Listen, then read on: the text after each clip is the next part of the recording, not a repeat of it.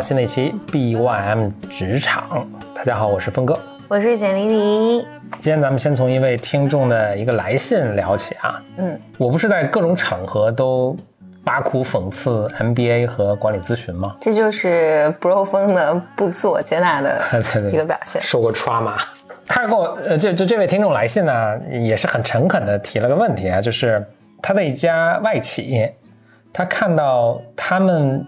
公司里 director 级别的，我就猜是可能总监级别。如果翻译过来，呃，很多人呢都是曾经在管理咨询公司工作过，然后去读了美国的很好的 MBA，然后回来做了这个 senior manager 或者 director，就高级经理或者总监吧。他的问题就是这么看起来，MBA 和这个管理咨询的背景其实还是非常受到像这样公司的看重的。那他的问题就是 MBA 这个东西是不是值得读？我我以为他要问说，那为什么呢？既然 MBA 这么烂，管理咨询这么烂，为什么我的公司就看起来他们还是有不错的发展前途？我我我觉得那其实是我的理解，他问的其实是是这个意思。为什么大家这些中高层的管理者还是这样的一个经历，以及那可能落落回到他身上，就说是不是要去做这个选择？以我的经验，我觉得，嗯，好的管理咨询公司和商学院毕业的人。本质上，它是确实还行，确实都挺好的。而且你能进到顶尖的商学院、顶尖的管理咨询公司，嗯，也是经过层层筛选。对他本本来就是挺好的人，但是呢，以我的经验，我觉得他们适合某一种类型的公司，大公司的中高层。对对对，我觉得就是吃大资本主义大锅饭的。嗯，这个很好的形容词，也是在管理咨询界经常使用的。就是如果你的人生就是想在一个大公司里面，嗯，呃，做一个中高层大锅饭，你有还不错的收入，当然同时你也要应对这种在大企业里面这种企业文化、企业环境。如果你能适应这样的生活，或者这是你喜欢的生活，我觉得 MBA 和管理咨询其实是很好的路径。对，但但是相比较而言，就是有一些人的性格其实是并不喜欢这些东西的。嗯，比如说风。对，有些人我觉得更想创业呀，或者更想做一些啊更有创造力的嗯事情。啊，你不喜欢大公司的这种工作方式，你不喜欢在一个大企业里面，就是你可能有有一半以上的时间都在处理人事啊，等等等等。就是你希望你的人生还有一些波澜，嗯，你就。不一定适合去。哎，说到这，我补充一下，我以前，咱们以前不是录过一期节目，就是公司里面部门跟部门之间这些 gap 缝隙，对这些没有人去做的这些事情，往往是很多机会的存在。嗯，不少听众听了这个节目，后来跟我联系啊，说就是他们公司里其实就是一个萝卜一个坑，大家每一个人能占就是做的工作内容其实是制定的非常细，就哪怕是比如说一个产品的岗，它都分得很细，有的产品岗是专门。比如画图，有的专门怎么样，就是好像你很难越过你做的这个这个 JD，就是你的工作界限范围之内的这个东西，就是你越过了，可能大家看起来不爽或者怎么样。我当然就挺感慨，我觉得一反我第一个反馈是，其实这个界限可能没有你想那么清楚。那我第二个想法就是，这就是你去大公司的代价。嗯，你既然选择了这个，那大公司它就是规定条条框框，而且其实就当你有一天成为这一个比较大的 公司里的管理者的时候，你会发现其实这么做是清晰很多，就是你必须要这样，但不可避免的负面的作用就是你必须只能把每一个人成为一个螺丝钉，因为对，因为你没法个性化的去对待他们，因为你管不过来，对，你这个团队什么几十人或者甚至上就是你管不过来，所以你就只能让大家 OK，我们这儿的这个。洞洞就都是圆形的，所以你们都变成圆形的才能塞进去啊！你要是个方形的，那就塞不进去。嗯，就这样，所以这就是你的代价。那如果你在这样的环境里，你觉得受限制，可能就是你的身体在告诉你一些什么。前两天还有一个白门也在微博上问我，就是峰哥，如果你面试的时候，你看到一个候选人，他如果也拿了另一个公司的 offer，然后他来问你说应该怎么去取舍，你会怎么去跟他说？我的回我的回答是这样，就是公司跟公司其实特别不一样。就每个公司能给你提供的东西可能是挺不一样的，我就会很诚恳的去跟他说，就是来到简单心理，就我所在的公司嘛，来到简单心理，他能获得的东西是什么？那他自己要想清楚，因为我其实也希望他来到一个，就是他的想要的东西和他的能力跟岗位是匹配的，嗯，也不希望你也不希望怎么把他忽悠进来，其实最终也是不合适的啊，嗯嗯。OK，回到这个咱们开始节目的这个问题啊，其实我也还在很多场合推荐过，就大家如果毕业的时候，就你不是那么清楚，但大多数人都是不那么清楚自己要找找什么样的工作，就如果你能找到一个管理就比较好的管理咨询的公司的工作，或者或者我更笼统来说，就是你你能找到一个起点比较高的一个就带着点光环的工作，是挺好的，在前提是你不知道自己想要做什么的时候，因为你把自己起点弄高一点儿。而且这些这些公司其实是会给你一个比较好的一个职业的培训，然后你再往后再往你起点高，你再往其他地方跳是更容易的。嗯，所以我并不是一味的这个说他不好，讽刺挖苦啊。对我我认识一个小朋友是非常非常聪明能干，就素质非常好的一个一个人。他在就是在这种咨询公司啊，包括后来去了很大的企业里面做这种战略。嗯，做了几年。我记得去年的时候，他来找我，就提到说他想加入创业公司。嗯，但是具体上，他他当时找我是因为他想加入简单心理嘛。嗯，因为他对心理有很大的热情啊，等等等等。但是你看了看他以前工作经验，觉得这个不行。我我我觉得当时一个判断是，创业公司的思维方式和他在过去几年里面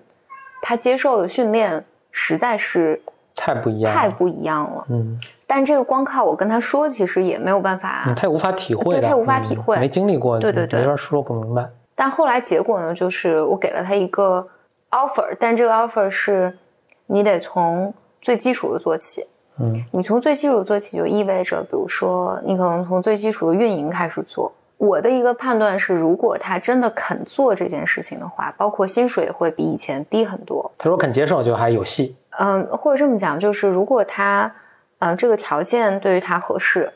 然后他真的要从这儿开始做，我觉得他能很快的超越，我觉得大部分我们现在的职场上的同龄人，嗯，就是我觉得他以他的基础素质，还有他以前的呃这些理解，嗯，我觉得是成长会很快，包括加薪也会很快。但是就是你想好了没有？嗯，就这是一条完全截然不同的。工作方式，嗯，我觉得这个是一个判断吧，就是你愿不愿意接受。你可能以前薪水可能已经拿年薪可能几十万了，然后但是你要进入到一个创造性的领域或者一个新的领域里面工作，那你就是从最初级开始，你能不能接受这个？有一些人，比如说我见到，比如博若峰，我觉得博若峰就基本上是这个状态，因为你你 Stanford MBA 毕业，然后你进到一个大企业里面，拿拿很高的薪水。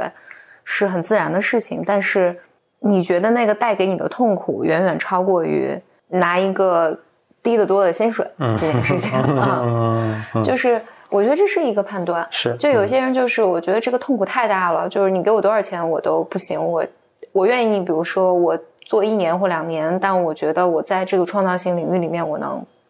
很快获得我想要的东西，然后包括薪水，因为你只要做得好，你肯定能得到你值得很快，嗯，但是。你不能做这个决定，这就不适合你。你你可能至少你觉得这个风险对于你来讲，嗯，是你不愿意承担的。对，就是你你生活中发生的每发生的，或者你职业选择中的每一个选择，或者是每一个机会，其实都意味着你放弃了其他一些东西。对，所以哪怕是你一出来，其实发展特别顺利，我进入了投行，我进入了什么，但是对大多数人来，其实是切断了他的，比如去创业公司的一个可能性，因为他永远再不会做出这样的决定。当然，并不是说这是坏事儿，因为你。你选择其他的，你可能也放弃了去投行的，就是你就让大家选一次，大家可能还是选择去投行。